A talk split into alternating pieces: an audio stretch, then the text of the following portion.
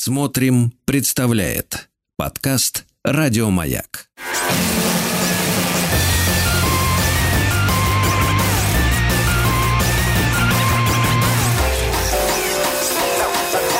Студия Владимира Матецкого.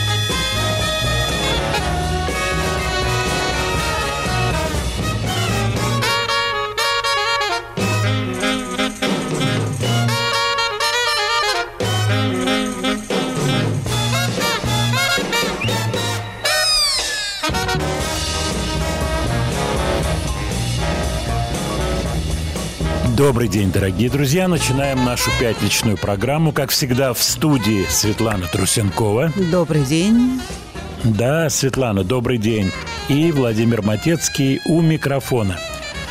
Ну что, у нас большая программа сегодня. Новинки, старинки, чего только нет. И уже начали приходить от вас сообщения. Так, сейчас. Ну, понятно. Про снег. Снег идет, а снег идет. Вот Светлана, когда услышала эти звуки, сказала, что это явно летняя песня. Явно ну, летняя. Пьеса, пьеса. Угу. Явно пьеса летняя. Светлана, никаких коррекций нет, нет в твоем никаких. восприятии вот там сейчас? веселые такие. А, прости, а кто они отгребал. и где это там? Музыканты вот ваши. А наши музыканты. Ой, а я сегодня машину отгребала. Отгребала. А как, а как правильно поступать? Разгребала, расчищала. Расчищала. Синонимы, синонимы, антонимы. Бог ты мой, уже Вопросы приходят, приходят вопросы. Сейчас тогда я вам напомню, чтобы все могли их присылать. Плюс семь девять шесть семь сто три пять пять три три. Владимир Леонардович, ну, Франко Фариана вы, конечно же, вспомните. Конечно, вспомним. На этой неделе пришла печальная весть. В возрасте 82 лет скончался знаменитый продюсер Франк Фариан. А, про него очень много всяких разговоров. Я никогда никого не видел из коллег-музыкантов, кто с ним общался. Я с ним никогда не общался. Единственное, что на Медеме как-то один раз у меня был контакт с его секретарем. Случайно были какие-то заседания, какие-то переговоры, связанные с РАО, и мне подходит женщина, дает карточку, на которой написано FAR Corporation, вот, так сказать, какие-то там данные немецкие.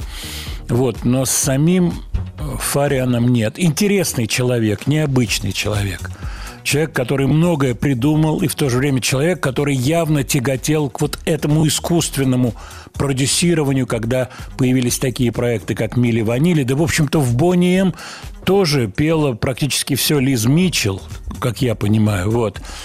Эм, у меня было общение с участниками ансамбля уже гораздо позже, незадолго до смерти танцора Бобби Фаррелла – вот, мы сидели с ним, я рассказывал эту историю. Он был очень удивлен, что я знаю, где находится Аруба, откуда он родом. Мы говорили и про Арубу, и про Фариан. Он жаловался, что Фариан его преследует. Ну, тут тема бесконечная.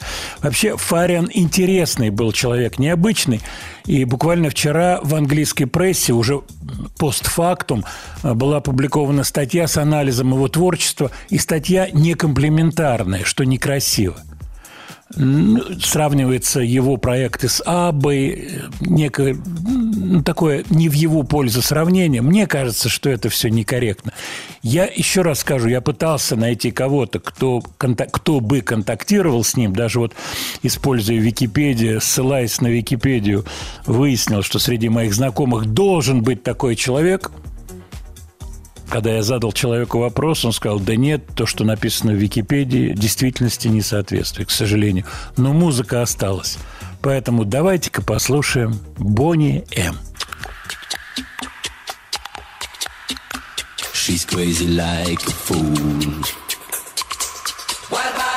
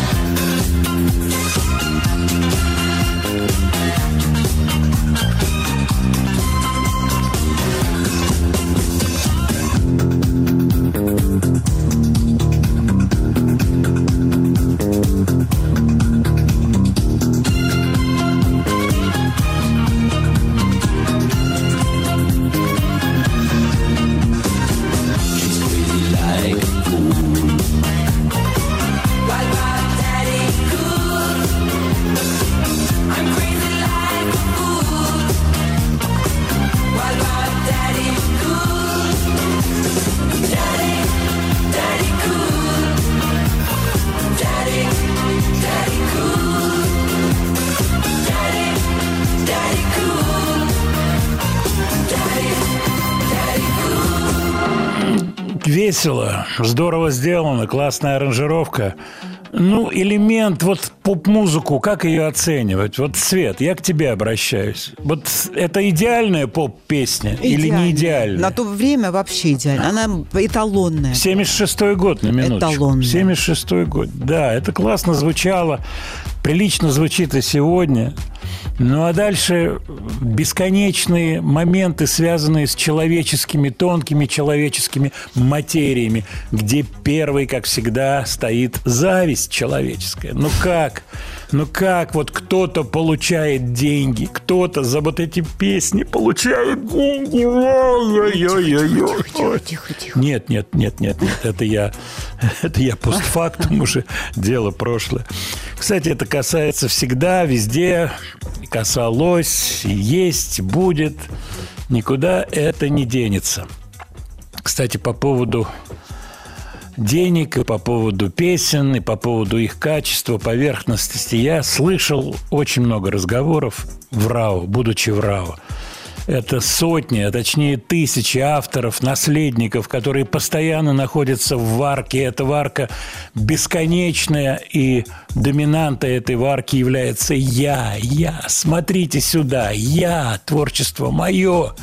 Но так устроен автор. И я думаю, тут все понятно. Очевидно, без этого не получается. Кстати, мы сегодня об этом волей-неволей будем говорить в преломлении самых разных персонажей, отечественных и зарубежных. Всегда это есть, было и будет. Вчера был день рождения у Славы Добрынина, композитора, человека, который я очень давно знаю, который, кстати, начинал тоже в московском подпольном роке, и он был в ансамблях рок-ансамблях. Он был, по-моему, тоже бас-гитарист. Точно я не помню. Но, по крайней мере, они репетировали, я помню, в таксомоторном парке, исполняли бетловские песни. Давненько это было. Я ему написал, вот, он не ответил. Дай бог ему здоровья, поскольку у него были проблемы у Славы Добрынина. Вот, песни его, я помню, ругали, обсуждали «Не сыпь мне соль на рану», а Помнишь, женщины Свет, слушали, да? конечно. А, женщ... а женщины Ну, а слушали. женщины, да. И я вот сейчас э, думаю, надо поставить какую-то песню Добрынинскую. Стал листать песня 80, что ли. Елки-палки, молодые все. И Добрынин, льется музыка.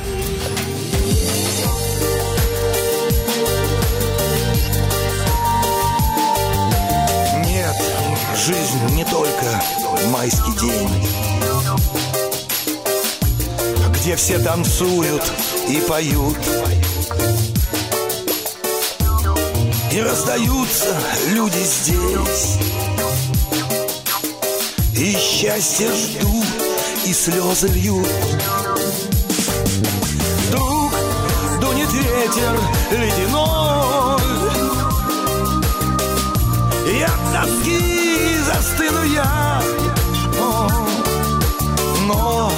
словно крылья за спиной. Возникнет музыка моя.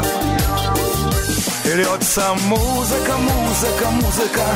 То печаля, а то веселя кто-то тихо играет на дудочке, под которую кружит земля.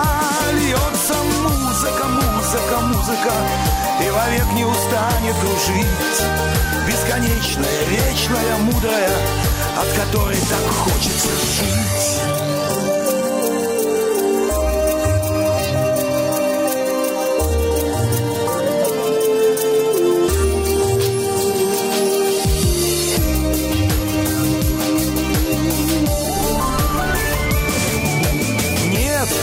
Все, конечно, не сбылось. В потоке лет, в мелькании дней. М, Но если что-то удалось Спасибо музыке моей. Вот зазвучала, поплыла. Спустившись с дивной высоты. М, И два невидимых крыла меня выносят из беды. Льется музыка, музыка, музыка, то печаля, а то веселя. Кто-то тихо играет на дудочке, под которую кружит земля. Льется музыка, музыка, музыка, и вовек не устанет кружить. Бесконечная, вечная, мудрая, от которой так хочется жить. Льется музыка, музыка, музыка, то печаля, а то веселя. Кто-то тихо играет на дудочке, под которую кружит земля. Льется музыка, музыка, музыка, и вовек не устанет кружить. Бесконечная, вечная, мудрая, от которой так хочется жить. Льется музыка, музыка, музыка, то печаля, а то веселя. Кстати, Слава Добрынин большой битломан. И он человек поздний. То есть он ложится Я не знаю во сколько, ну, в два, в три, может быть, в четыре. Вот. И большой любитель позвонить, что-нибудь Бетловское спросить. У нас с ним были всякие моменты забавные. Мне звонит, ни слова не говоря. Володь, вот там, вот в этой песне, вот что там бас берет вот в этом аккорде? Я говорю, до. А, ну все, понял, давай, пока, спасибо. А время полвторого. Такие были моменты. Слав, если слушаешь, поздравляю тебя с днем рождения, дай бог здоровья. И надеюсь повидаться, кстати, Слава, когда приезжал в Фогарти, он мне звонил, ну что, пойдем на Джона Фогарти, мой любимый артист, Джон Фогарти, Фогарти, а у меня не получилось. Это небольшой компании, там музыканты из «Веселых ребят», все вместе ходили на Фогарти, потом звонили, рассказывали. Ух, ах, классный был концерт. Так, ваши сообщения буду отвечать потихонечку, потихонечку. Что касается тех или иных артистов, тех или иных версий песен – и пожеланий ваших. Вот по поводу Высоцкого, да, намечено, обязательно послушаем. 25 января, я помню эту дату. Вот. Владимир Леонардович, какие-то иностранные новинки. Есть такая группа Enter Shikari. Они в свое время приезжали в Москву на гастроли. По-моему, и не только в Москву, по-моему, они и в Питере были, и даже ездили, хотел сказать, по Союзу, ездили по России. Давайте новинку от этой группы «Losing My Grip» называется эта песенка. We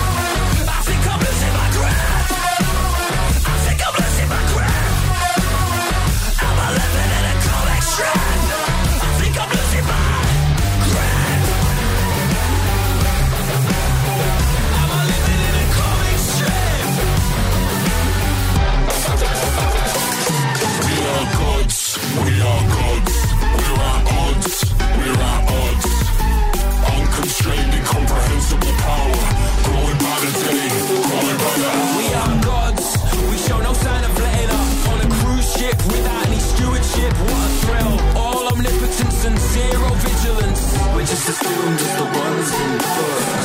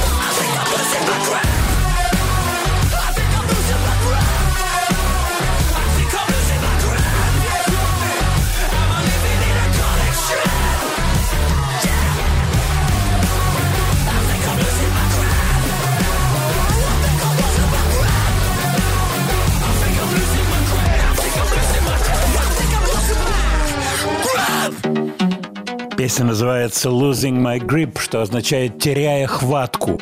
И вот сейчас Светлана мне задала вопрос такой очень-очень серьезный, очень серьезный. Свет, ты можешь его воспроизвести, Ну, чтобы могла было бы, все да, потому что аутентично? вот эта группа накрутила себе много ручек, да, на звук чтобы было красиво.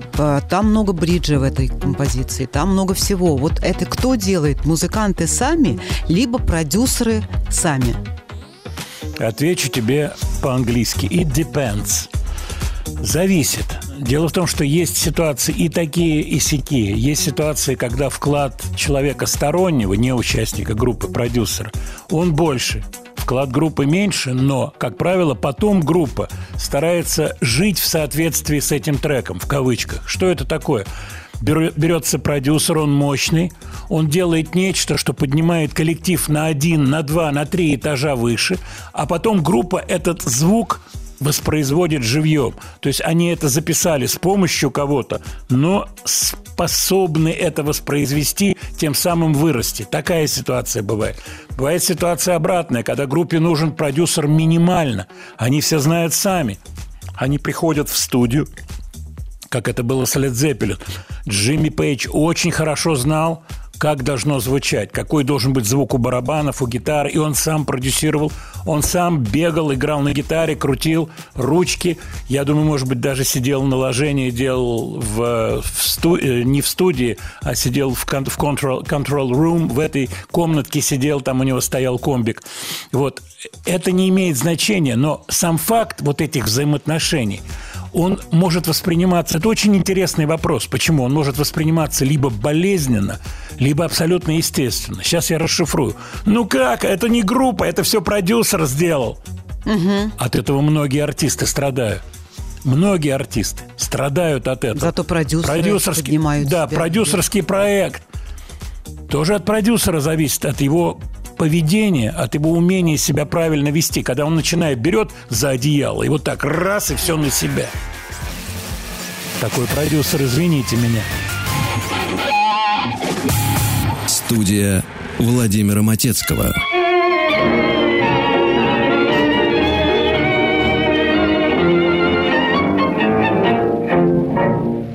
Ездили на тройках с бубенцами а вдали мелькали огоньки. Мне б сейчас, соколики, за вами Душу мне развеять от тоски. Дорогой длинною и ночью лунною И с той, что вдаль летит зря той старинною, с той семиструнною, что по ночам так мучила меня.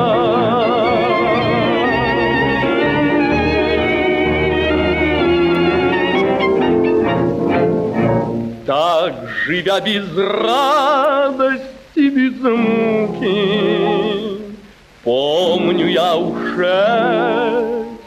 года. И твои серебряные руки в тройке улетевший навсегда. Дорогой длинною и ночью лунною, Той, что долетит зря, И с той старинною, с той семиструнною, что по ночам так мучила меня.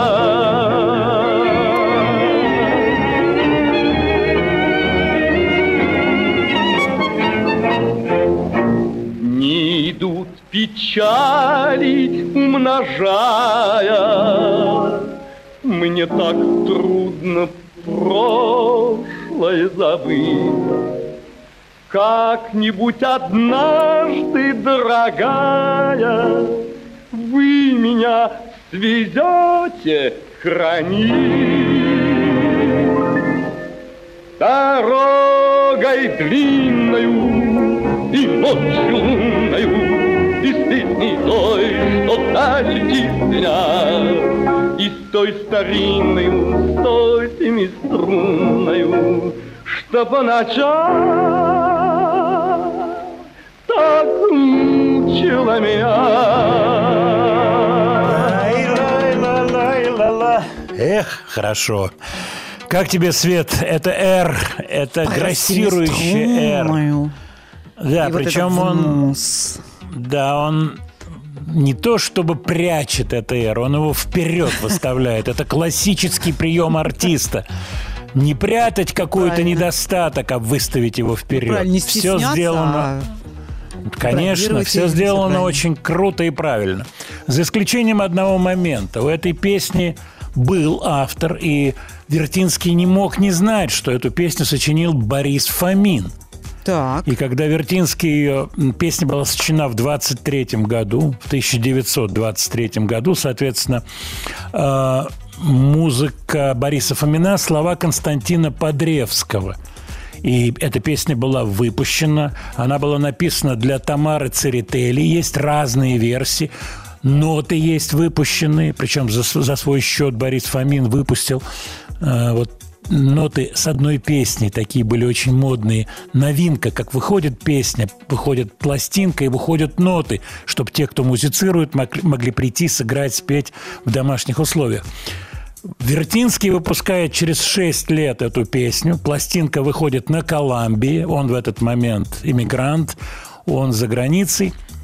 В скобочках, знаменитые скобочки, автор Вертинский. Да что Он не мог говорите. этого не знать. Но интересная штука. Он возвращается в 1942 году. Правительство Советского Союза дает ему возможность вернуться. Идет война, он возвращается. И после войны в ресторане «Цедри» происходит интересная встреча.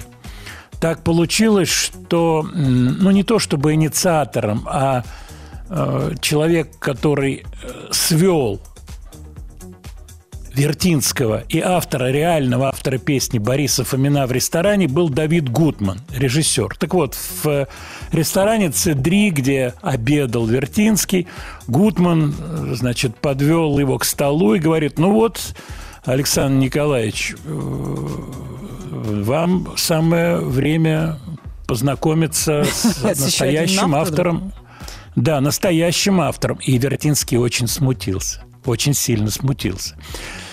Ну, на самом деле он переделал текст, вот, что тоже делать без разрешения авторов нельзя. Но на тот момент Подревского уже не было в живых. Кстати, трагическая история его смерти, поскольку он невероятно был разрушен тем, что не подав вовремя декларацию налоговую, он нарвался на огромные неприятности. То есть у него была, если не полная, то очень серьезная конфискация. Он попал в больницу и, в общем, не выкарабкался из этого. Но вот такая вот была история с э, этим романсом замечательным. А что касается Бориса Фомина, дата его жизни 1900-1948, даже до 50 лет не дотянул. Кстати, он является автором другого очень известного романса «Только раз бывает в жизни встреча», знаменитый романс.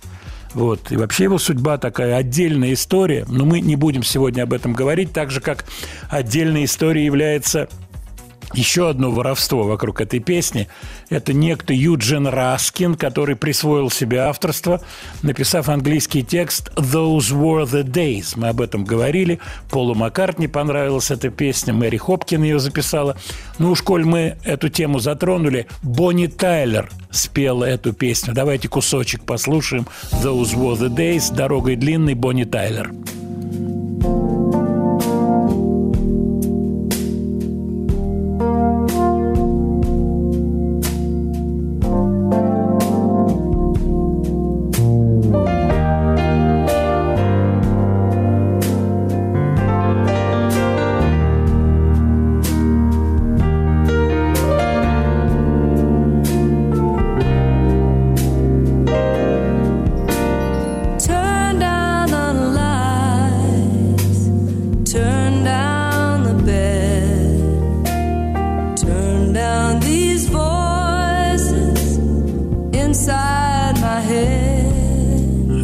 страшного, это не Бонни Тайлер и не эта песня, соответственно.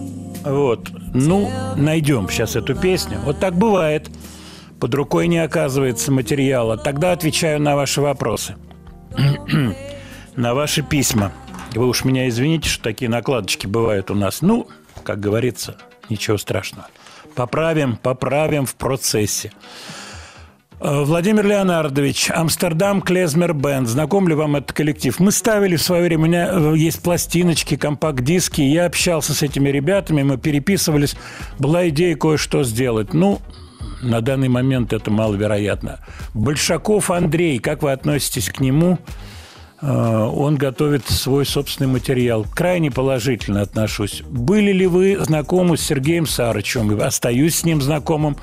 Он недавно приезжал в Россию. Видели ли вы его? Нет, я его не видел. Мы с ним созванивались довольно давно и обсуждали вопросы его гастролей здесь, в России. Это было много лет назад. Пять лет как минимум. Когда вы видели Бобби Фаррелла, сказали ему про версию «Варвара жарит кур». Вы знаете, нет, на эту тему разговора не было. В основном он мне задавал вопросы, связанные с РАО, с Российским авторским обществом. Кстати, вот среди писем тоже есть письмо. Как? Вы имели отношение к РАО, значит, вы боролись с пиратами? Да, много всего было в РАО. И я вчера был в РАО, кстати, на Большая Бронная 6А. Я был вчера, заезжал по делам в РАО. Это не такая простая история, связанная с РАО. У каждого свой угол восприятия. Это, знаете, как пешеход и водитель. Вы едете за рулем, и вам кажется, что на пешеходном переходе кто-то вам прыгает просто под колеса. Только стоит вам выйти из машины и стать пешеходом, как вам кажется, что мерзавцы-водители вас не пропускают. Из этой серии очень забавные были моменты, когда люди, которые критиковали РАО, волею судеб вдруг становились авторами. Как менялась их психология в одну секунду. Ой-ой-ой, очень было забавно видеть. Видели ли вы девочку 10 лет, которая играет на бас-гитаре здорово в Ютьюбе? Ну, много детей, играющих на инструментах, классно. Не помню конкретно девочки бас-гитаристки. Как вам нравится то, что она популяризирует инструмент? Очень нравится, очень. Саша Алмазова, певица. Что-то можете про нее сказать? Вы знаете, нет. Рома Рябцев выпустил материал. А вот это мы обязательно каким-то образом осветим в ближайших программах. Я думаю, мы свяжемся с Ромой Рябцевым. Вы стали говорить про продюсеров и группу. Что можете сказать о взаимоотношениях Айзеншписа и группы кино? Я думаю, что э, Юра Айзеншпис был очень и очень, а это я знаю не понаслышке, очень тонким человеком. Человеком, который чувствовал все вот эти нюансы взаимоотношений между людьми. Не забывайте, он 17 лет просидел в заключении, Юра. Мы были с ним знакомы до его первой посадки в 70-м году. Еще раньше мы менялись пластинками. Вот. Поэтому его, так сказать, позиция была позиция Брайана Эпштейна. Он не был продюсером, во-первых, он был менеджером. По этому поводу я могу, как говорится, все рассказать, но боюсь, что это займет пол программы нашей. Вот он был менеджером. Вот, он не занимался звукозаписью. Он занимался другими вопросами. В первую очередь организацией концертов и рекламными кампаниями вокруг группы кино. Делал он это классно абсолютно. Но то, что он был человеком, который был не лишен тщеславия определенного, продюсерского. Ну, у нас менеджеров часто называли продюсеров, продюсерами. То же самое про Барри Алибасова и так далее. Вот, но это тоже отдельная большая тема. По поводу лакримозы. Ну что же вы лакримозу-то никак не поставите? Ну, я подготовил кое-что покруче, поэтому сегодня мы послушаем кое-что крутое. Так, Свет, удалось нам найти Бонни Тайлер? Да, удалось, но у нас мало времени остается, поэтому давайте после 50. Ну, давайте. Всего так, тогда я еще отвечу на вопросы. Вопросов очень много. Группа «Рок Сентябрь», ваше к ней отношение. Я не очень хорошо знаком с творчеством этого коллектива. Нэнси Нова, певица, знакома вам? Нет, я не знаю, о ком идет речь. Mother's Cake, группа из новинок. Отметьте себе, уже отметил, написал.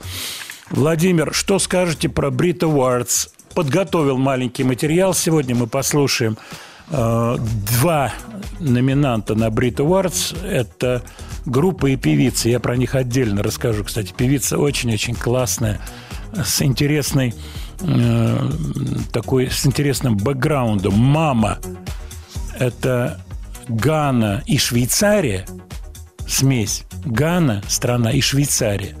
На разных полюсах чуть-чуть они находятся. Папа Англия. Очень симпатичная, очень классная певица, которая сейчас очень модная. Вот, мы про нее поговорим. Так, еще ваше сообщение. Сейчас вопрос. А, ну давайте там начнем с Бонни Тайлер, ладно?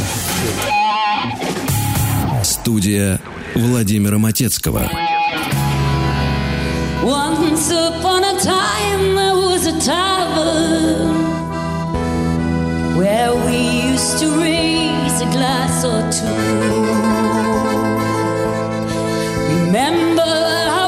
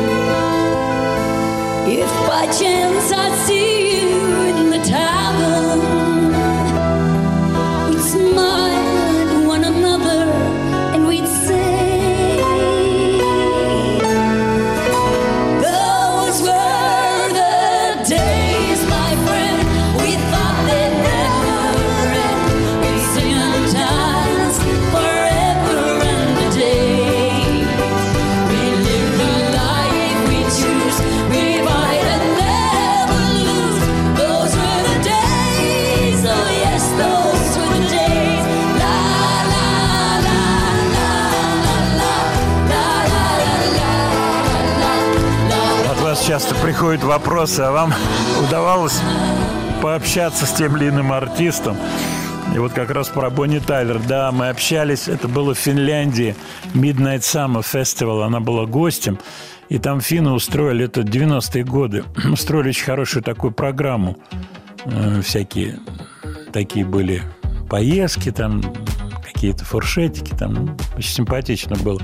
И вот была Бонни Тайлер, и был такой певец Джонни Логан, высокого роста парень, который мою дочку таскал на руках. Вот, очень хороший парень. Маленькая дочка была. Давно это было, учитывая то, что дочке, будь здоров, 30, с- б- больше, чем 35. Вот. Бонни Тайлер классная, абсолютно нормальное общение было человеческое. Мы с ней беседовали, говорили про песню Simply the Best, я помню, поскольку она была ее первым исполнителем, на минуточку. А я хорошо знаю автора Holy Night этой песни, которую Тина потом записала, и песня стала бешеным хитом. А Holy Night была в Москве, она сюда приезжала.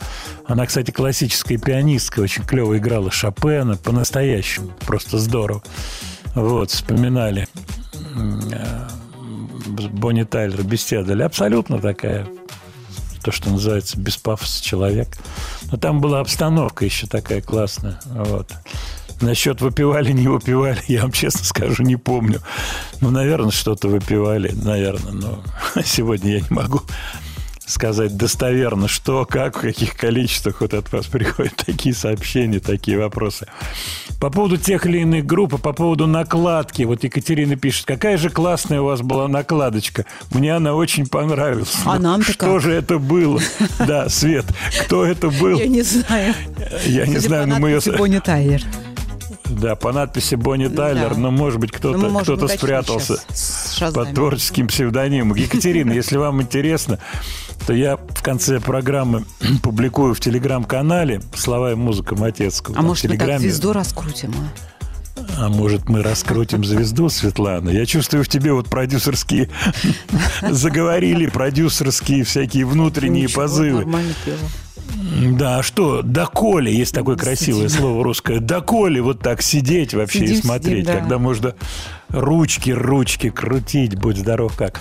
Кстати, у школе я упомянул телеграм-канал Яндекс Дзен. Сегодня я не удержался и опять написал про Led Zeppelin, поскольку напал на сообщение Джимми Пейджа, где он вспоминает знаменитые бостонские концерты. И вот именно сегодня, 26 января, но 55 лет назад, Led Zeppelin отыграли в Бостоне в клубе Boston Tea Club, в бостонском небольшом клубе отыграли во всех отношениях легендарный концерт, поскольку их не отпускали по разным, как говорится, воспоминаниям. То ли три с половиной часа, то ли четыре часа они играли э, бесконечный сет, стали уже играть каверы, все рок-н-роллы всевозможные, Элвиса Пресли и так далее, и так далее. После этого концерта они почувствовали, что они могут достичь феноменальных высот в музыкальном бизнесе. И вот как раз речь у нас сегодня еще пойдет о певце. Кстати, этот вопрос пришел в телеграм-канале о певце, который мог бы быть на месте Роберта Планта. И вот почему он не пошел в Led Zeppelin. Кстати, этого певца приглашали, между прочим, и в Deep Purple. Блэкмор его приглашал. Вот. Но он отказался и избрал такую очень-очень, в общем-то, low profile карьеру, малым профилем. Вот это зависит от людей. Мало иметь голос, надо иметь еще вот этот звездный характер. Надо рваться с цепи, надо хотеть, хотеть, хотеть. Не у всех это есть в крови, понимаете? Лакримоза. Все ж таки поставьте как-нибудь лакримозу. Но мы ее ставили как-то, честно говоря, лакримозу. Ставили, ставили. Вот. Ставили, без лакримозы не обошлось. Я еще раз скажу, сегодня есть кое-что в заначке и покруче. Обязательно послушаем. Так, по поводу выхода тех или иных альбомов. Ну, много выходит материала. Вот я сегодня слушал э, пластинки самых разных жанров, выходящие новые. Ну, все просто мы не можем вместить в нашу программу. Так, Хим, как вы к нему относитесь, к этому коллективу? У них годовщина альбома Razor Blade Romance. Да нормально, в общем, вспоминаю. Алексей Белов, Горький парк. А, это про группу. Давно не видел Леша Белова.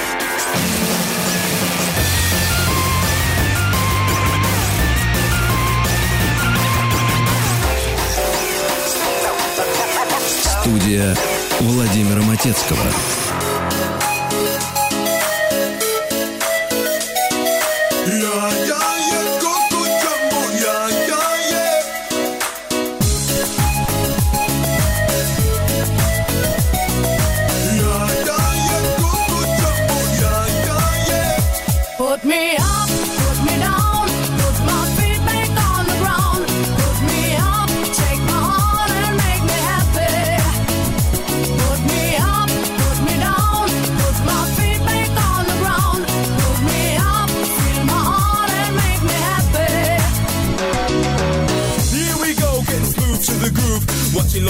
As I smooth as they move. Cause that's what they say, but I can't prove. So turn it up again and watch me move to the groove.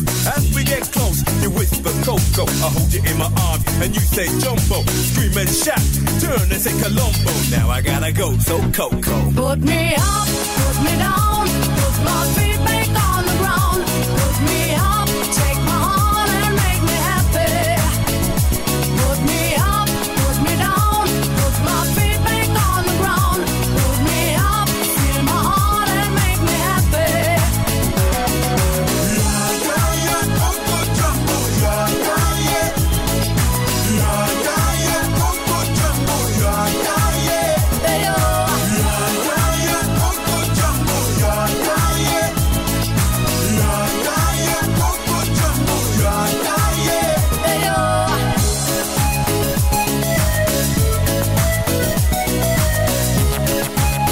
добрый день, дорогие друзья. Вот музычка веселая, да, Свет? Пятничная. Корпоративчик надо нам затеять. Вот ты отгребла снег-то, да? Снежок. Снежок-то Вот отгребла, да. Свет? Ну, с утра, да. Я говорю, снег-то отгребла, Светлана? отгребла. Я вот Снежок-то отгребла. Намеков-то, Не небось, утомила, утомилась. Ну, есть такое. Разгулялась, опять же. Разрумянилась. Так надо немножко да разрумянилась, раскудрявилась. Ты ж понимаешь, ребята вихрастые, задорные. Ну да. Мальчишки-то. Ой-ой-ой. Ручки, ручки надо так потереть. Вот, пожалуйста, продюсерский проект. Что такое продюсер и менеджер, Владимир Леонардович? Все-таки два слова. Продюсер, рекорд-продюсер по-английски, тот, кто занимается звукозаписью, крайне ответственная фигура. У Битлз пример хрестоматийный. Продюсер Джош Мартин, менеджер Брайан Эпштейн. Брайан Эпштейн вообще не лез в музыку. Джош Мартин рулил настолько сильно все, что был момент, он пишет об этом в книге, когда ему предложили быть соавтором песен Битлз. Тогда бы все песни А были предложил? Леннон, Маккартни. Вот кто предложил, э, я думаю, что это сделала компания EMI. Я думаю. И вполне могли они нагнуть строптивых ребят, чтобы у них был третий соавтор. Мартин благородно от этого отказался, потеряв опять же нули, нули, нули количество денег.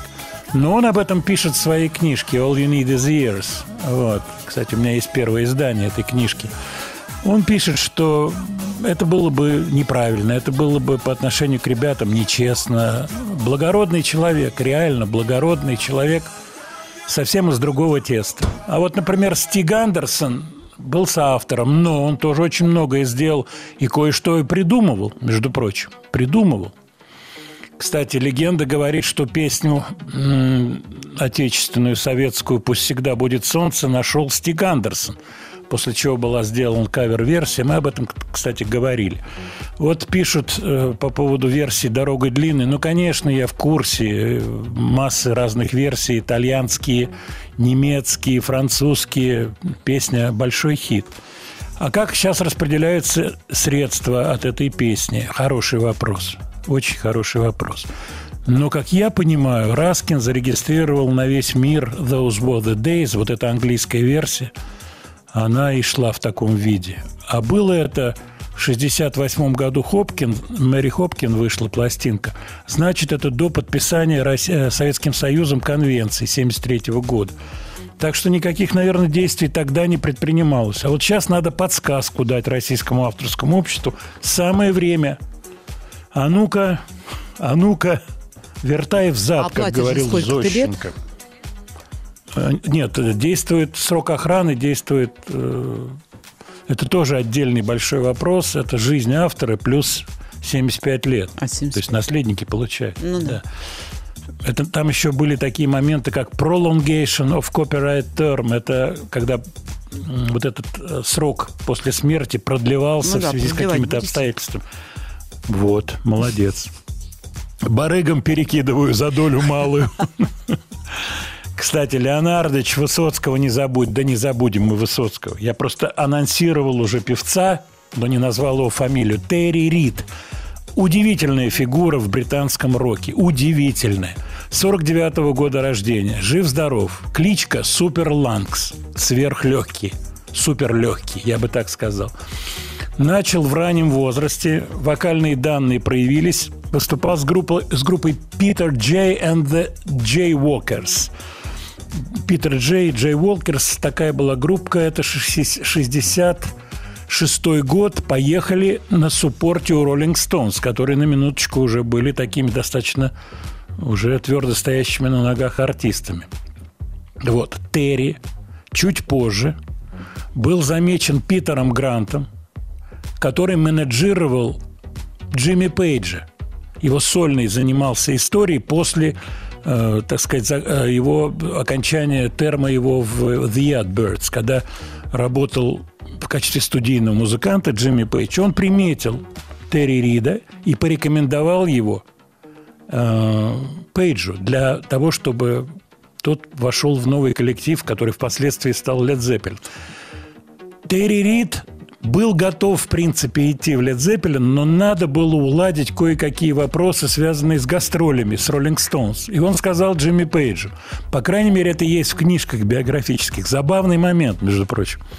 Ты позвони Киту Ричардсу, сказал Терри Рид, и объясни ему, что э, вот я иду в другую группу. Ну и заодно мне компенсируй не до получения денег от этой гастрольной поездки. Джимми Пейдж на такое пойти не смог. Но Терри Рид сделал красивый кивок и порекомендовал Джона Бонома и порекомендовал Роберта Планта, которые вместе в Band of Joy выступали. И он сказал, вот парень достойный, обрати на него внимание. По рекомендации Терри Рида оказались эти два человека в Led Zeppelin. Два не последних участника коллектива. Вот интересный момент. Я хочу сейчас поставить песенку, которая называется Seed of Memory. Это 76 год, которую спродюсировал, кстати, Грэм Нэш из Crosby, Stills Nash, соответственно. Вот. И, соответственно, из группы The Hollies до этого. Hollies пели песни. Я вообще могу про это говорить очень много. Потому что это интереснейшие вот такие подводные истории английского рока 60-х, которые перешли в 70-х. Кстати, кстати, Терри Рид жив и, насколько мне известно, периодически выступает в качестве вокалиста. У него есть свой какой-то коллектив и так далее, и так далее. Еще один интересный момент – то, что одну из пластинок Терри Рида, пластинку Rock Waves, продюсировал Крис Кимзи, которого я хорошо знаю, с которым я на контакте, который работал с Rolling Stones и который э, продюсировал несколько синглов «Морального кодекса». Вот я был исполнительным продюсером в этом проекте, вот, и с Крисом Кимзи я поддерживаю отношения. А у него, в свою очередь, тоже интересный момент.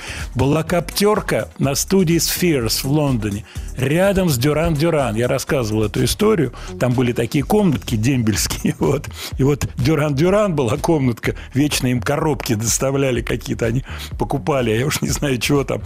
В коридоре стояли коробки с адресом Дюран Дюран, студия Сфер.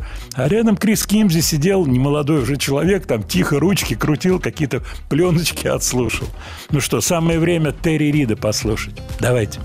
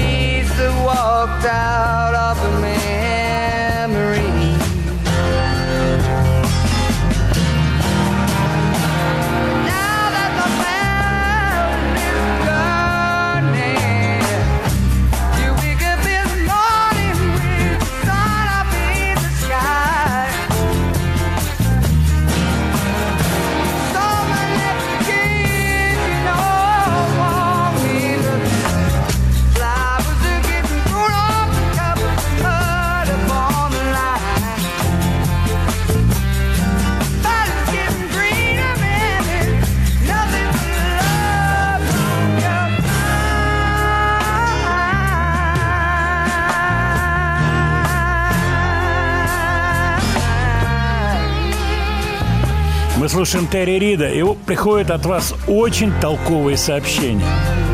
Вот Виталий пишет. Жаль Рида, голос-то супер, а петь нечего было. Похоже, как Лепсу. Ну, что касается Лепса, это отдельная история. И мы так сказать, как-нибудь об этом поговорим. Может быть, я просто попрошу выйти в эфир Гришу Лепса рассказать свои жизненные ощущения. Но это очень толковое замечание. Почему? Потому что все люди разные. Я, к сожалению, не знаю Терри Рида. Я с ним не общался. Я не знаю, что у него в голове, но я сталкивался с музыкантами известнейшими, и отечественными, и западными, у которых в голове своя конструкция. А некоторые из них на всю голову. Вы понимаете меня, да? Вот так жизнь устроена. Поэтому нельзя, как говорится, представить себе, что у человека в голове. Порой ему вообще, вот, так сказать, все все равно, и он хочет реализовывать какие-то свои установки. И что это за установки? Откуда они пришли? Ну, ну, не- из темной стороны леса, и со Он светлой стороны. Ну, Конечно, свет. Конечно. Да. Может быть, Потом не все Терри хотят быть популярными. в том-то и дело. Вот Господь так распоряжается, Он рассыпает этот талант, и вот чтобы в одну кучу, чтобы, как говорится, и тудым, и седым, порой такое не бывает. Порой такого не происходит, я бы так сказал. Очень интересная тема, пос- поскольку она смыкается с общечеловеческими моментами. И вот эти все такие народные поговорки типа «не родись красивой, а родись счастливой» и так далее, это все же из этой серии, понимаете? Это непонятная штука жизнь, когда порой человек не понимает, кто он и что он. И я никогда не забуду, и часто повторяю это, но это потрясающий был разговор с Градским, когда мы вот в невероятный снегопад ехали из Останкина, я его подвозил, вот, и беседовали на эти темы. Причем он затеял разговор со мной о том, что вот где мой продюсер, где тот человек, которого бы я слушал. Я говорю, Саш, такого человека нет. Такого человека нет. Потому что ты, когда мы познакомились, мы вместе играли «Удачное приобретение», «Скоморохи», выбегал крутить ручки в зал, ругался и так далее. Он делал все. Вот он такой человек был, Градский. Но Господь ему дал невероятный вокальный талант при всем при этом. Но ему хотелось быть и автором. Он писал стихи, писал песни. Может быть, если бы он пел чужие песни, и пример, пример тому пахмутовская песня «Как молоды мы были» и так далее, может быть, было бы лучше. Но это было бы не по-градски. Ему так не нужно было, он так не хотел. Удивительная штука. Я помню, как он из Америки приехал, мы с ним встречались. Ему Джон Денвер подарил пару гитар 12 струнки. Он боялся, что гитары очень сильное натяжение струн у 12 струнок. Он их на тон спустил, кстати. Вы можете это видеть, слышать. Вот Градский, где выступает, у него гитара, струны так видно, что они свободны, чуть ли не висят. Вот. И мы беседовали с ним о тех предложениях, которые ему делали как оперному певцу. Ему делали эти предложения. Японцы делали, американцы. Серьезнейшие предложения. Они его видели как оперного певца. Они его не видели как рок-певца, и тем более как автора и так далее. Они видели его вот как вокалиста. Что такое оперный певец? Он поет классический репертуар. Это одни и те же произведения. Вот мы с вами слушали Лючеван Стелли из Тоски и так далее. Это все те же произведения. Градскому это не было интересно. Вообще не было интересно. Ему было интересно творчество. Имеет он право такой взгляд иметь на вещь, свет? Конечно же, имеет. Правильно? Конечно же, имеет. Но здесь Да, и он своей жизнью- что он платит популярностью. Хотя он, нельзя сказать, Да. что он не был популярным, но... э, Да, но он мог быть мировой звездой. было, конечно. Дело в том, что надо понимать, что вот тот объем вокального таланта, который был отпущен этому человеку, когда он еще Фраткиным был, это было ясно. Это мирового уровня талант. Но надо было вот где-то согнуться, чтобы пройти, где-то, может быть, даже проползти. Он не хотел этого делать. Правильно это или нет? И вот он в этом разговоре в страшный снегопад мы ехали, и он об этом стал говорить. Вот как бы сложилась моя судьба, если бы. Как бы она сложилась? Кто на этот вопрос может дать ответ? А как бы сложилась судьба Высоцкого, если бы он был жив сейчас и отмечал 25 января день рождения вчера? Как бы она сл- сложилась, судьба этого человека? Может быть, он играл бы в фильмах и исполнял бы какие-то роли, продолжал писать материал, и были бы сотни, сотни, сотни новых песен. Человек умер в 42 года. Давайте послушаем Семеновича.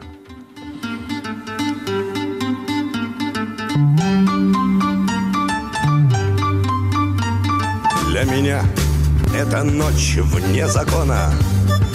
Я пишу по ночам больше тем. Я хватаюсь за диск телефона И набираю вечное 07 Девушка, здравствуйте, как вас звать? Дома. 72-я жду, дыхание затая. Быть не может, повторите, я уверен, дома А вот уже ответили, ну здравствуй, это я. Это ночь для меня вне закона. Я не сплю, я кричу поскорей. Почему мне в кредит по талону Предлагают любимых людей? Девушка, слушайте, 72-я Не могу дождаться, и часы мои стоят. К дьяволу все линии, я завтра улетаю. А вот уже ответили, ну здравствуй, это я. Телефон. Для меня как икона. Телефонная книга триптих. Стала телефонистка Мадонной Расстояние на миг сократи Девушка, милая, я прошу продлите. Вы теперь как ангел не сходите с алтаря. Самое главное, впереди поймите. Вот уже ответили, ну здравствуй, это я. Что опять повреждения на трассе? Что реле там с ячейкой шалят все равно буду ждать, я согласен. Начинать каждый вечер с нуля. Ноль семь, здравствуйте, повторите снова. Не могу дождаться, жду дыхание затая Да меня, конечно, я, да я, конечно, дома. Вызываю, отвечайте, здравствуй, это я Я думаю, что сегодняшние слушатели, молодые слушатели, вообще не понимают, о чем эта песня. Свет, как ты думаешь? Ну, Талоны, Ну, совсем молодые не телефонистка. понимает, но люди, я думаю, 30 лет даже, я думаю, вполне. Да нет, на самом деле Вот я специально выбрал эту песню. 25-летние, я сейчас выяснила, не понимают. Ты пропустила одно слово. Мы, 25-летние. Ты пропустила это слово. Прошу тебя, личная просьба, повтори, как это должно было прозвучать. Мы, 25-летние. Хорошо, мы вдвоем, 25-летние, не понимаем. Ты хочешь сказать, что нам на пару по 12 с половиной, что ли? Я и редактор. Отредактировала до состояния школьника. Нет, замечательный Высоцкий, замечательная песня. И хорошо, можно не понимать каких-то моментов вот, организационных, связанных с межгородом, связью тех лет, но общий смысл, общее вот это ощущение его потрясающее. Я специально хотел, чтобы прозвучала песня с аранжировкой. И мне больше нравятся песни натуральные, под его гитару, порой не настроенную, пускай так все говорят. Вот. Кстати, не так часто она была не настроена, в основном она была достаточно нормально настроена. Вот. Но я специально поставил, поскольку здесь есть элемент эстрадности. Вот скажи мне, Свет, ты помнишь э, вот это сравнительное ощущение Высоцкий с аранжировками и Высоцкий натуральный? Вот какие-то пленки, может быть, родители слушали. Ну, я, честно говоря, была мала тогда. Но сейчас мне нравится больше без аранжировок. И мне тоже, ты знаешь. Натурально. А, кстати, по поводу, по поводу Лепса приходит вопрос, а нравится ли вам, как Лепс перепел Высоцкого? Вообще, это трудная задача перепеть Высоцкого, и я где-то видел его интервью, где он отвечает на самые разные вопросы, в том числе, как вы относитесь к тому, что кто-то перепевает ваши песни. Он сказал, отношусь к этому отрицательно. Но вот то, что касается Лепса, мне кажется, он с гитаристом это сделал. В общем, это такой псевдоживой вариант. То есть они практически все реально записывали вдвоем одним дублем. Вот. Мне это понравилось, я честно скажу. Мне понравилось, что он сделал. Он сумел найти для себя вот эту форму изложения песен Высоцкого. Он придержал где-то свои вокальные умения, скиллы свои вокальные, при этом проник в суть песен. Поэтому, мне кажется, это неплохая работа у Лепса. Так, смотрю ваши сообщения. Одна секунда. По поводу Алексея Белова. Это тот Белов, который с вами в группе «Удачное приобретение» был? Нет, это однофамильцы. Это два Алексея Беловых, но два разных абсолютно человека.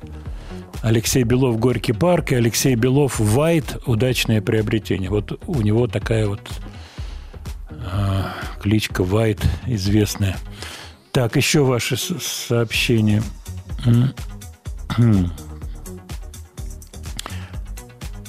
Э, Вот пишут, ко- кому нравится, по, по поводу Высоцкого. Мне, наоборот, нравятся варианты с аранжировкой. Э, Мелодия под управлением Гороняна было здорово сделано. Все, без оркестра что-то теряется.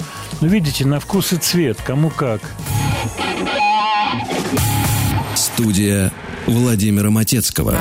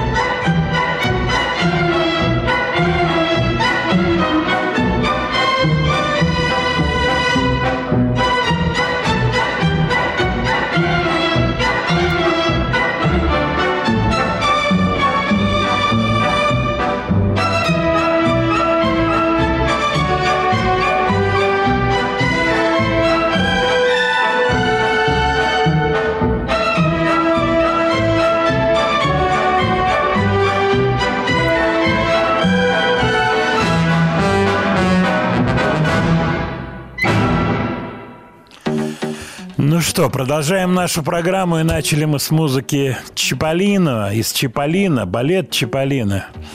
Потрясающая музычка, просто классная. Мне захотелось чуть-чуть такое игривое настроение вам вернуть и напомнить об этом. Вот от вас приходит сообщение. Владимир, может быть, вы напомните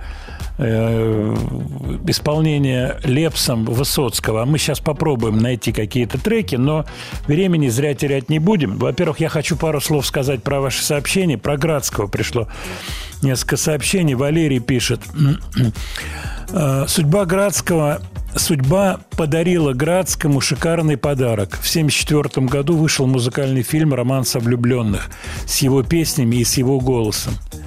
В то время, в той стране, где была цензура, это было событие в музыкальной жизни, прыжок в будущее. До сих пор на слуху, на слуху и в памяти. Спасибо. Абсолютно правильно. Очень точный анализ. В то время это было невозможно. Он не был членом Союза композиторов. Тогда все держал в руках Союз композиторов. Это была очень мощная структура, которая не давала никому ни продвигаться, ни развиваться. Люди пролезали с трудом в эти щели, талантливые люди, трудом пролезали. И Градский попадает э, в этот фильм Андрея Кончаловского, фильм, который был особенным. Он, он был это была особенная романтика. Такой романтики не было. Это был фильм, который выходил за рамки того, что было в тот момент. Конечно, это был большой очень момент в его карьере. И вы знаете, очень значительным в его карьере было и судейство в голосе. Это было очень значительно и очень важно для него в тот момент. Есть какие-то моменты, связанные с нашим с ним, э, э, связанные с разговорами, которые мы вели. Вот. В том числе это, были разговоры по поводу его участия в жюри «Голоса». Он был там замечателен, он был там к месту на все сто процентов. Он был настоящий. И было видно, что это за человек, какого масштаба, какого мощного масштаба. К сожалению, он уже в этот момент физически себя чувствовал не лучшим образом, к сожалению. Вот. И вот сейчас уже вспоминают люди, кто снимался с ним, о том, что его чуть ли не привозили на эти съемки. Э, Вот. И ну вот, вот так сложилась его судьба. Вот такая судьба у этого человека. Он был очень своеобразным. У меня в памяти скоморохи образца 70-го, 71-го годов. И больше всего я вспоминаю концерт ДК «Энергетик» на набережной, напротив Зарядья. Там был клуб знаменитый, в котором репетировали разные группы. И вот там выступали, это были очень ответственные концерты, Рубины там играли, вот, и Скоморохи играли, состав. Градский, Фокин, барабаны, Лерман на фортепиано и на гитаре некоторые вещи, и Шахназаров Юра на бас-гитаре. Градский, Лерман, Фокин, Шахназаров. Потрясающий был концерт. Просто потрясающий. Несколько раз они там выступали. Вот я был свидетелем этих выступлений. Это было невероятно круто, поверьте мне. То есть, если бы тогда телевидение показало эту группу, просто показало там раз, два, три в каком-то эфире, там, на новогодний огонек, или просто там, я не знаю, в программе какой-то. Трудно себе представить, какими звездами были бы эти все ребята. Они и так были звездными, без всякого эфира без всего. Вот, кстати, одним из немногих людей, к чему мнению Градский прислушивался серьезно, был Саша Лерман. Вот Лерман был главнее Градского в, в Скоморохах. Он был главнее. И хотя он не обладал такими вокальными данными, но по совокупности вот Лерман был... Да, бесконечная тематика, бесконечная. Владимир Леонардович, а взяли бы вы гитарку и сыграли бы что-то, а мы бы угадали. Беру гитарку. Так, подсказку давать сразу. Капо ставлю на какой лад или не надо? Давайте я Нет, сыграю вам давайте не просто надо гармонию. сразу. Вдруг сразу отгадают. Да, Светлана молодец. Я- Молодец. Я за чистоту Как гость- эксперимента. Как гость за чистоту эксперимента. Так, гитарка слышна.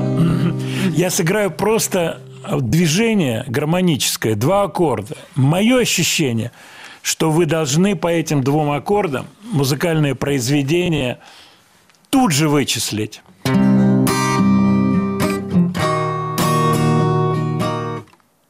Еще раз, пока два аккорда.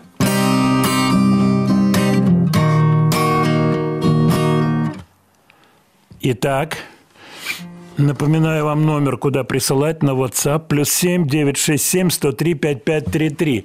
Играю просто ритмически, приблизительно. В той же тональности, как и эта группа.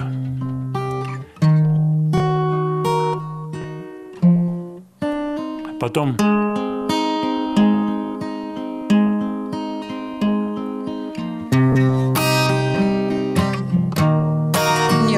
уже понятно, что такое делаете. Добавляю. Гармонию добавляю. И пошли ответики. Ну-ка, ну-ка, ну-ка. Ответики правильные или нет? Так, Цой. Кино. Ну не. И вот Светлана. Это не ты, Светлана? Нет, вот тут. А что, мне нельзя? Светла- Но это не Тебе я. все можно, ты это знаешь прекрасно. Юрий. Да-да-да, Pink Floyd, Led Zeppelin, Metallica, Дюран Дюран, Цой. Нет, группа иностранная, но Светлана уже догадалась. Свет, под- прости, это ты под псевдонимом Лев я. Толстой? Вот здесь, нет? Светлана Лев Толстой Мы написано. Светланой догадливые. А мы сейчас попробуем позвонить.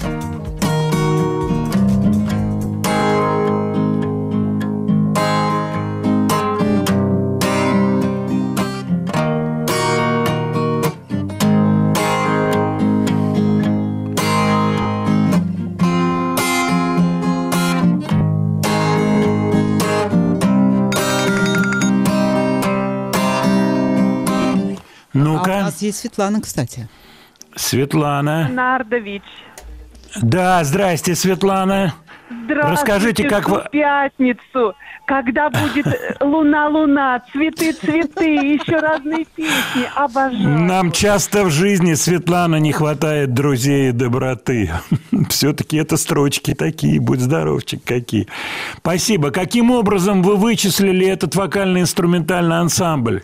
Скажите, во-первых, что это за группа и что это за песня, как говорится? Ну, я так поняла, что это Депеш Мод. Правильно. А как называется песенка? Вот не скажу. Как луна... Ну, это луна, очень луна. на слуху, на слуху. 90-е годы, наша молодость. Э, э, Тусовались Мне на тоже- площади, в Иванове. Мгм, мгм. Ну, я подскажу. Вот там Песня на называется... звучала эта песня. Да, она звучала везде. Песня называется «Enjoy the Silence». Спасибо вам за звонок, Светлана, и за комплименты. «Луну-луну» обязательно будем не забывать. Итак, «Depeche Mode» в оригинале, в той же тональности, до минор. Words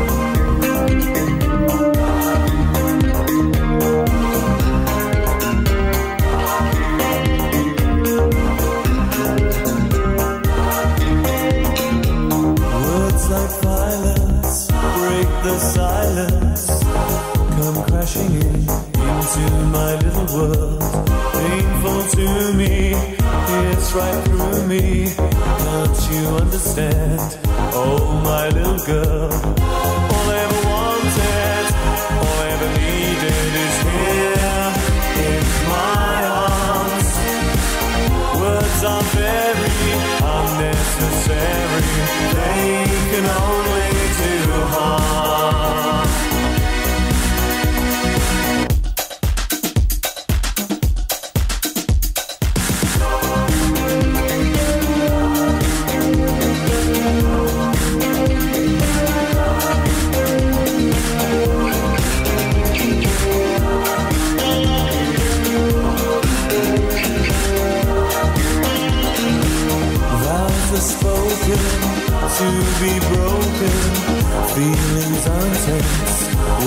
Trivial.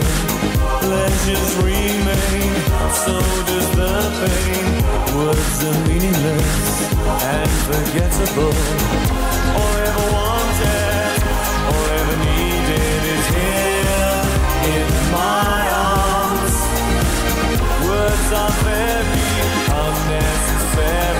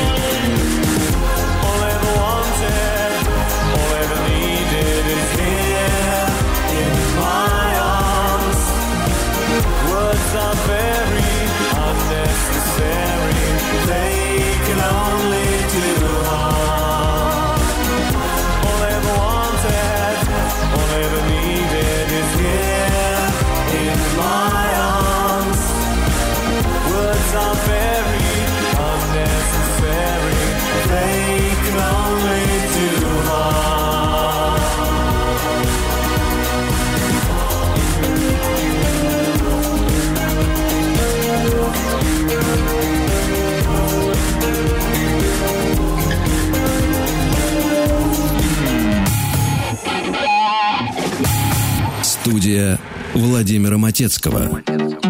Когда я слышу имя Марк Аврелий, мне все время Маяковский вспоминается, но уже озвучивать не буду, поскольку один раз озвучил, повторяться не хочу. Целая пачка сообщений от вас по поводу Depeche Mode, но самые трогательные от настоящих депешистов. Как же я мог не догадаться? Это мужская версия.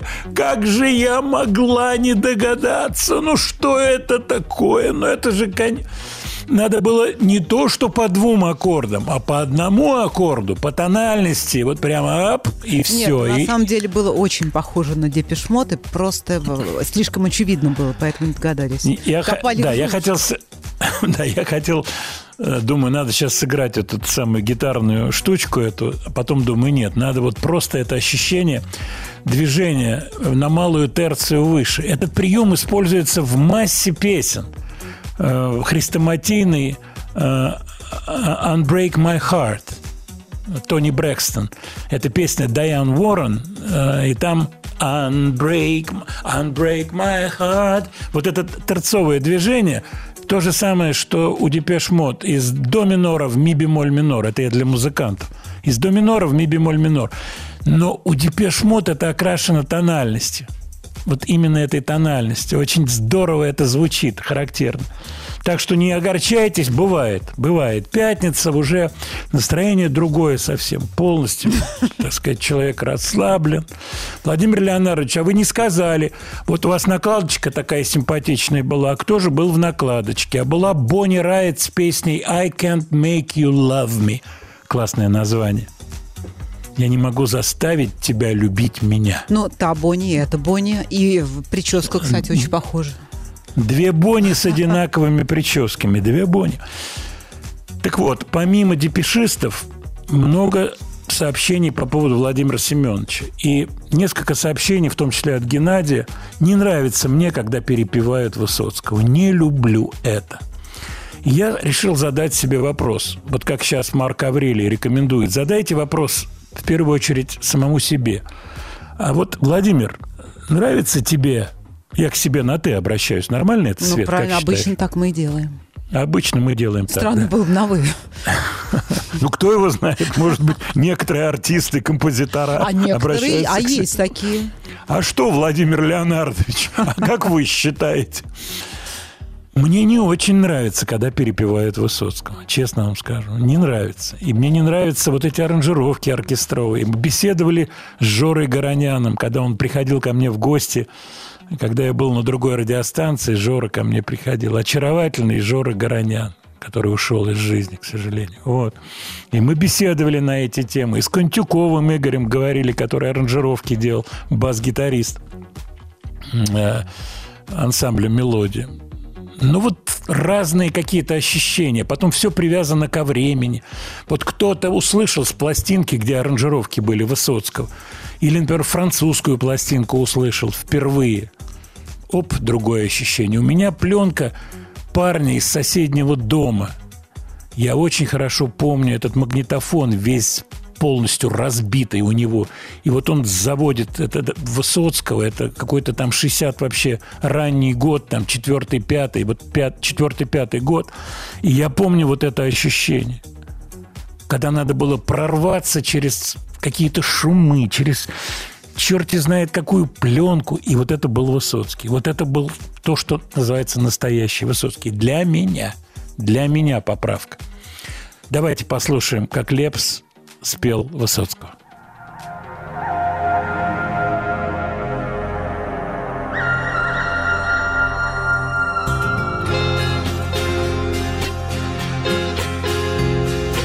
Если я богат, как царь морской, Крикни только мне, лови блесну Мир подводный и надводный свой Не задумываясь, выплесну Дом хрустальный на горе для нее Сам как пес бы так и рос в цепи Родники мои серебряные, Золотые мои россыпи.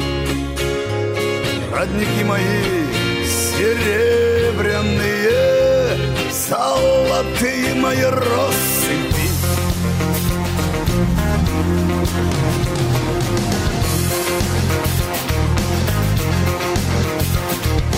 Если беден я, как пес один, и в дому моем шаром кати, Ведь поможешь ты мне, Господи,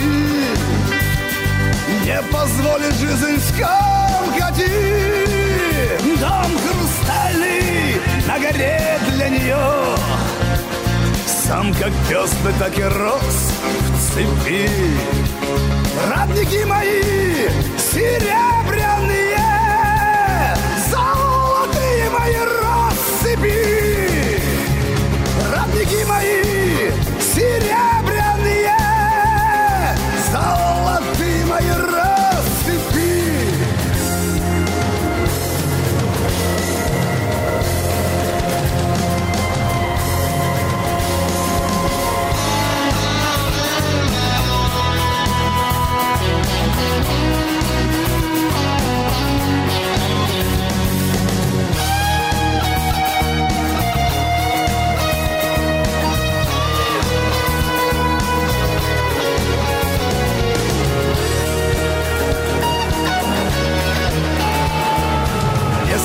бы я любую с тобой.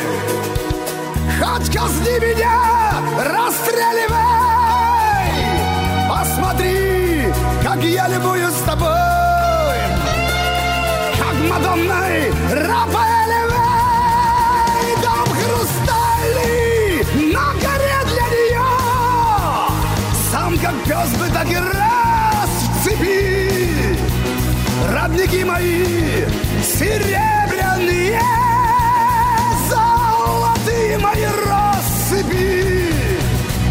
Родники мои серебряные, золотые мои. Россыпи.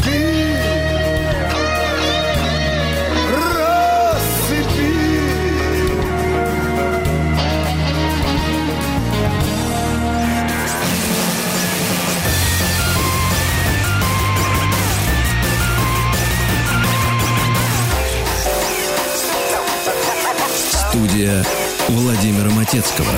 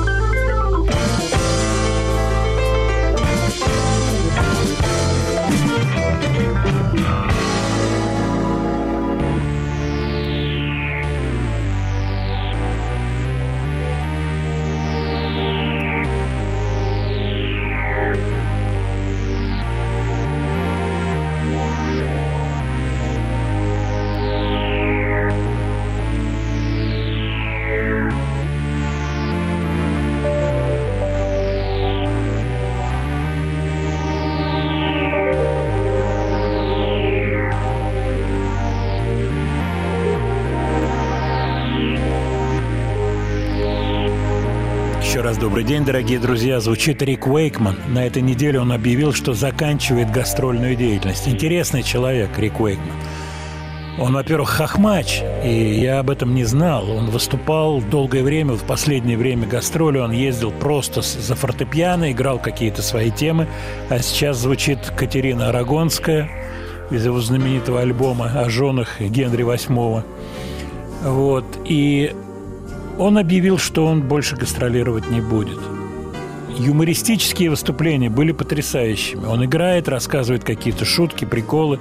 Потрясающий рассказчик. Вот. Ну, вот так. Вот такие решения принял он. От вас приходят сообщения, какие-то новости зарубежной рок-музыки. Вы знаете, из таких скандальных новостей это очень резкое выступление Дэвида Лирота против э, Вольфганга Ван Халена, сына Эдди Ван Халена. Эдди, кстати, сегодня исполнилось бы, сейчас посчитаем, у него, по-моему, сегодня день рождения у Эдди Ван Халена. Так вот, вроде бы ни с того ни с сего Дэвид Лерот, который был, как известно, вокалистом в группе Ван Хален, три у него захода было – вот, набросился на Вольфганга, объявил, обвинил его в непотизме, то бишь в том, что он использовал родственные связи, и он совсем не талантливый человек и так далее, и припоминать стал какие-то истории, связанные с э, тем, что Дэвид Леров привел женщину, которая является бухгалтером, а Вольфганг ее согнал с места. В общем, какие-то вот такие вещи, но в очень-очень жесткой манере. Вот такие вот истории. Так, какие новости за неделю на вас произвели большое впечатление? Ну, много новостей. Вы знаете, много. И вот вы, наверное, застали историю про кота Твикса. Свет, ты слышала, как э, кота из поезда Ну проводница да. выкинула? Да, ну, я думаю, что сейчас об этом говорить мы, наверное, не будем. Ну нет, столько Вот. уже сказано об этом. Столько сказано, «Несколько да. об этом. Новости до сегодняшнего дня. Вот в ваших вопросах есть новости, например, по поводу композитора Дашкевича. Знакомы ли вы с ним? Ну, конечно, знаком. Дело в том, что в Союзе композиторов много было различных перипетий, как во всех творческих союзах. Вот. В свое время сильнейшие организации в советское время Союз композиторов, Союз писателей, Союз кинематографистов, журналистов, сильнейшие обладающие сладкими, нарезкой сладких кусочков жизненных, таких как отдыхи, руза и так далее, э, дополнительная жилплощадь, скидки какие-то, серьезные в руках были истории. И вот Дашкевич был участником конфликта, но мне об этом сейчас говорить не хочется, поскольку он отпраздновал, насколько я знаю, свое 90-летие, тем более письмо от вас пришло как раз о его музыке, а не о каких-то перипетиях, которые сразу приходят порой на ум раньше, чем музыка. Кстати, по поводу музыки. Я обещал необычную музыку, и э, музыку, которую сейчас вы услышите, она скорее не очень-то необычную, но человек, который ее делает, действительно талантливый, интересный композитор. Это шотландец, которого зовут Эрланд Купер. Эрланд Купер. Он 84 года рождения, то есть достаточно молодой человек. Вот, он занимается всем. Он занимается и музыкой для кино, и музыкой концертной, аранжировками, всем. Мне очень показалось интересным его использование оркестра. У него были коллективы, такой как The Magnetic North и э, Erland The Carnival, но вот именно киношное ощущение от его музыки, умение сплести разные фактуры, очень здорово это сделать, мне показалось интересным. Плюс он интересуется так называемой psychogeography. Это психогеография, это воздействие городской среды на ощущение человека. Я очень грубо говорю. Те, кто интересуется, я уверен, среди вас таких людей много, могут посмотреть это, прямо забить по-русски психогеография. Это целые теории, которые существуют о влиянии, э, так сказать, той или иной среды на психическое состояние человека. И там масса выводов, масса каких-то моментов, связанных с этим. Безусловно, в этом что-то есть. Безусловно. Поскольку об этом и говорится не только в работах людей, которые придерживаются таких концепций, но и градостроительная тематика, особенно это касается городов, где вот такая, я бы ее назвал, человейники, я не знаю, перпендикулярная застройка, которая очень подавляет человека. Все это интересует Эрланда Купера. Давайте послушаем его кусочек музыки. Я думаю, вы меня поймете. Интерес у вас, мне кажется, появится к этому композитору.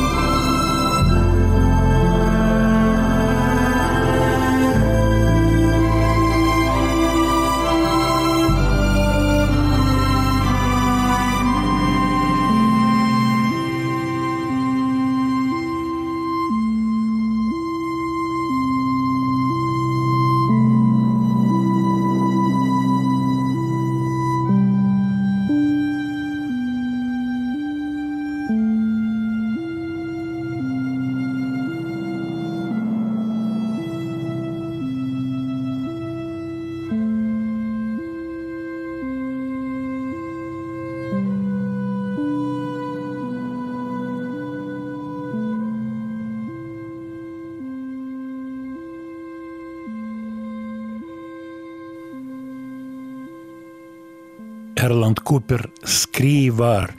Посмотрите, это интересный человек с интересной концепцией, и музыка интересная. Почему? Она не сделана как музыка для кино. Она сделана как музыка, которая, я, я бы назвал это, в кавычках, не причаливает ни к какому берегу. Свет, понимаешь, да? О чем идет речь? Он конечно. старается не причаливать жанрово ни, к- ни к какому берегу. Чтобы не было вот этой идентификации жанровой. Ну да. Это великое дело, между прочим. Это великое дело, очень непростое. Я не думаю, что он это делает специально. Я думаю, что он организует вот какие-то потоки музыкальные. Кстати, я вам скажу, что я переслал этот трек композитору киношному, который сегодня номер один в отечественной киномузыке, Юрий Потиенко. Замечательный композитор, мой товарищ. Он раньше работал давным-давно на мелодии редактором. Он много работает, и он преподает в консерватории. Я ему переслал эту музыку. Он говорит, мне интересно, как переплетены фактуры здесь.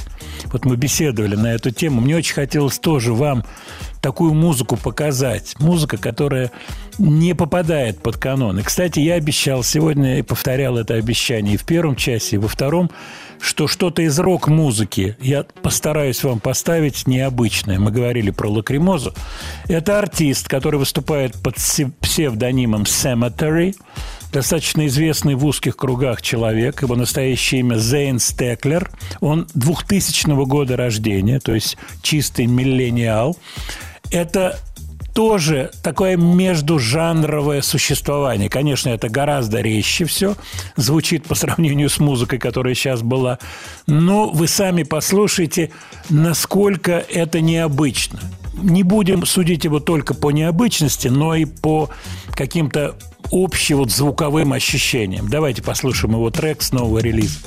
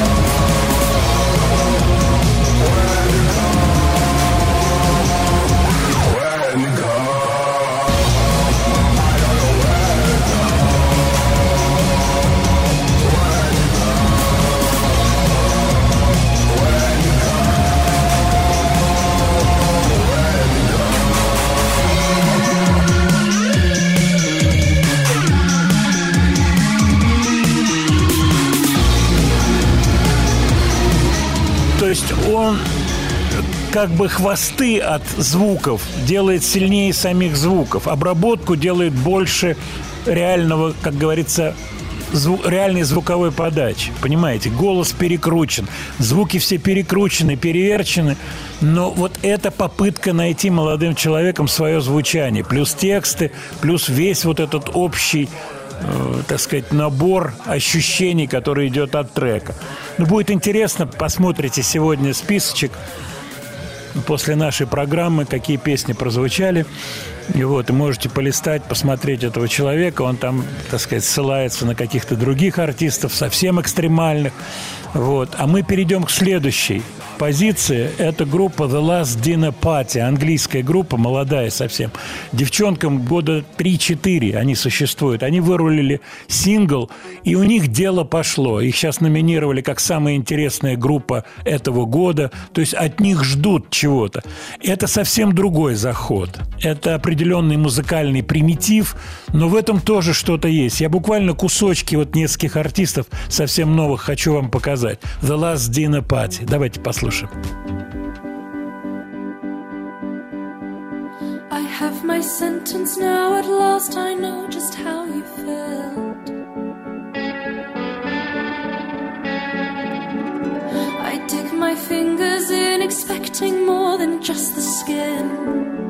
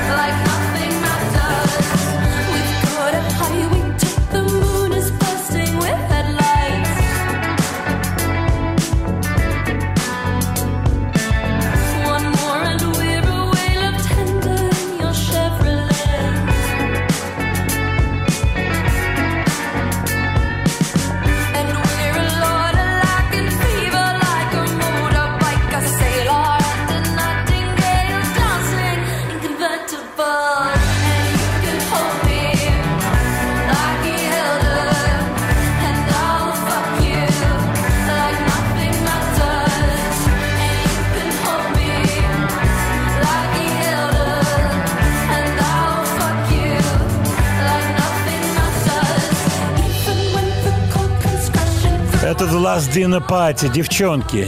Сейчас еще одни девчонки, которые называются Boy Genius. Мальчик гениальный. Э, Это три авторши, э, э, которые решили соединиться. Они каждая сама по себе имеют свою достаточно активную карьеру. Тоже британская история. Поэтому зажимаем The Last Dinner Party. Другие девчонки, на сей раз трое, выходят на сцену Non Strong Enough, Not Strong Enough, Boy Genius.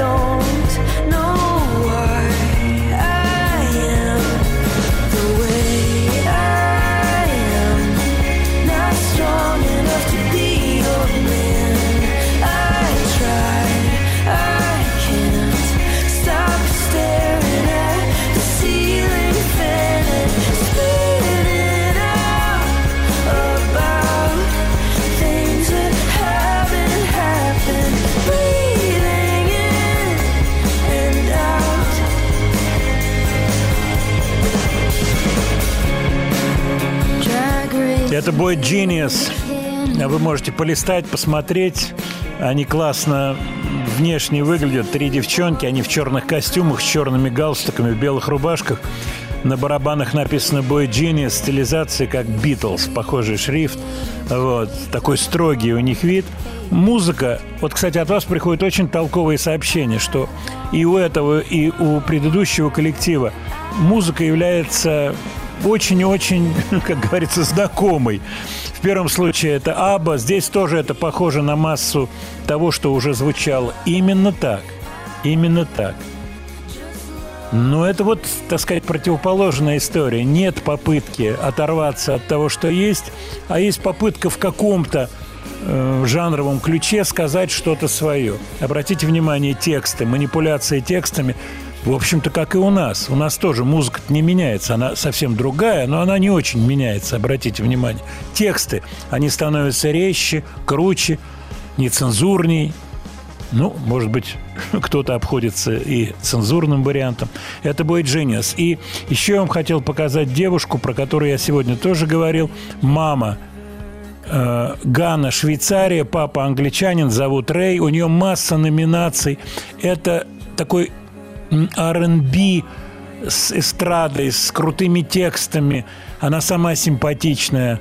Давайте ее послушаем. Песня называется «Worth It». А как что пишется, вы посмотрите э, в телеграм-канале.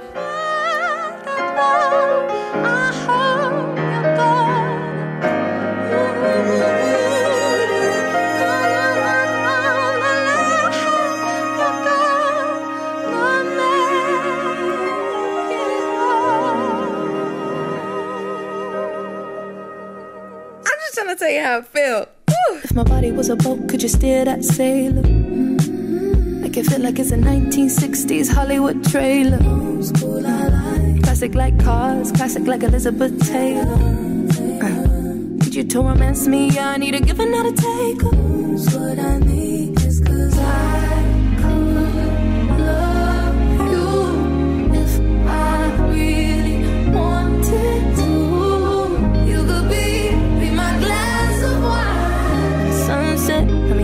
exhale, my exes, baby, baby, but baby, but baby, would you? Would you make it alright? Mm, Or maybe that much better. If you wanted, you could make it all worth it, worth it, worth it, worth it. Ooh, when I see the sunrise with you, make it that much better. So I hope you're gonna make it all worth it, worth it, worth it, worth it. Ooh, worth all of the time I'm about to give you, baby.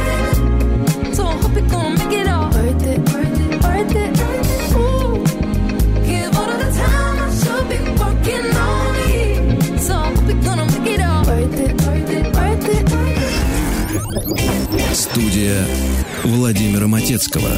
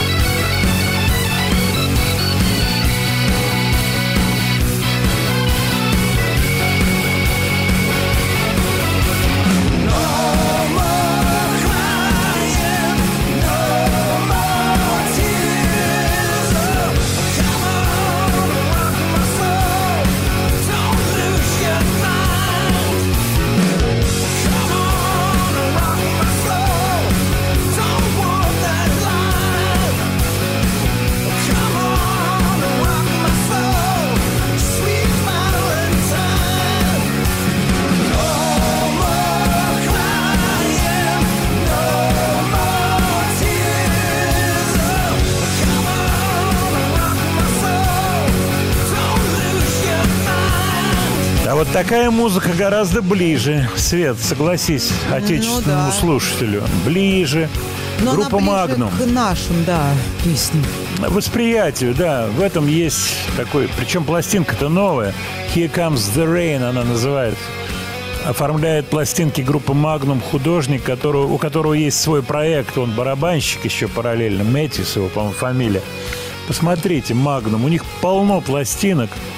Вот. Но вот такого успеха британская группа. Такого успеха, как Юра и Хип, где-то местами они отголосочками там сходятся, у них, конечно, не было и нет. Но мне показалось интересным эта песенка, я решил ее поставить. Так, ваши сообщения.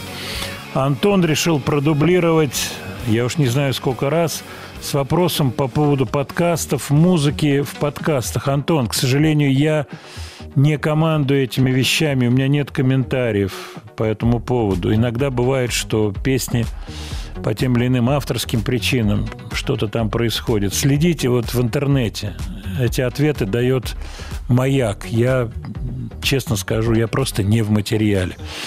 А, Вот пришел серьезный вопрос по поводу использования скрипок в треках 70-х годов Бонни М. Как это писалось? Мне кажется, что это комбинированная история, то есть и живые, и какие-то э, электронные варианты. По крайней мере, это то, чем пользуются в записи вот многие артисты и многие продюсеры, то, что я знаю, это комбинированная запись. Иногда делается вот какой прием, чтобы не писать оркестр, то есть большое количество музыкантов по понятным причинам. Берется струнная группа ограниченная, хорошо играющие и работающие на студии очень ответственные люди. Там человека 4, 5, 8, там, ну, чем меньше, тем лучше, по понятным опять причинам. И они играют double-треки, те же партии скрипичные, несколько раз прописываются, и все это поддерживается клавишами электронными. Получается очень эффектно, классно звучит, с правильной обработкой, ну, просто конфетка.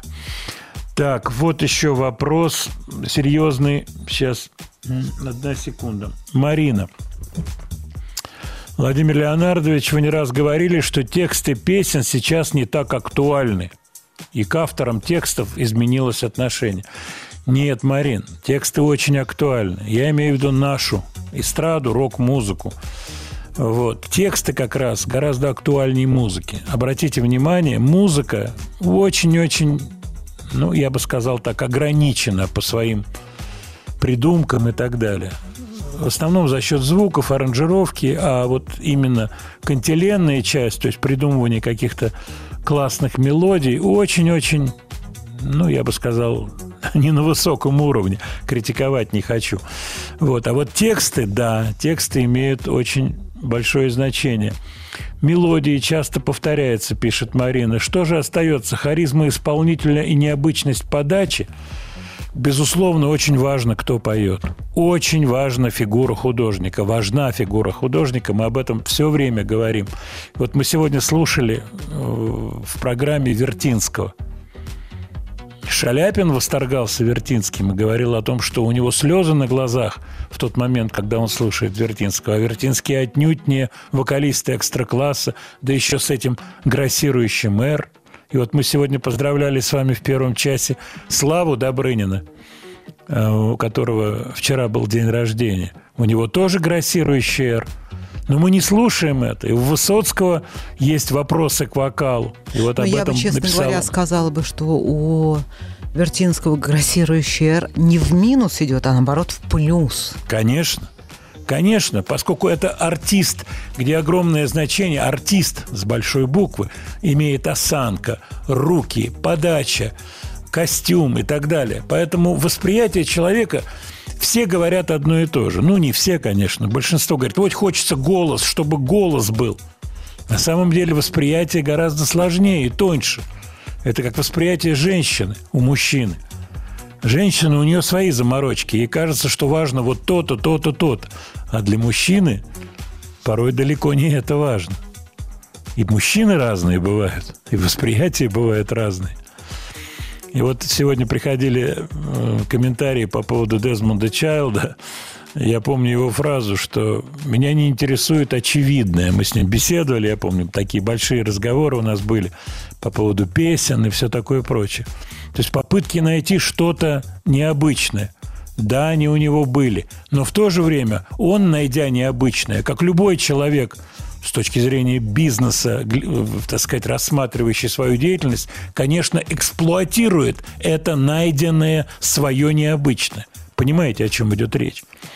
Тоже была замечательная сегодня коммент... замечательный комментарий по поводу пародии на самого себя. То есть иногда эта эксплуатация образа достигает такого дурацкого уровня, что это превращается в английский self-parody, пародия на самого себя. Ругали Род Стюарта за это, что он выглядит, как будто он пародирует самого себя. Где эта граница? Никто не знает, где эта граница. Понимаете? Об этом Плант интересное очень соображение э, высказывал по поводу того, что бывает так, что нужно остановиться. И он остановился. Студия Владимира Матецкого.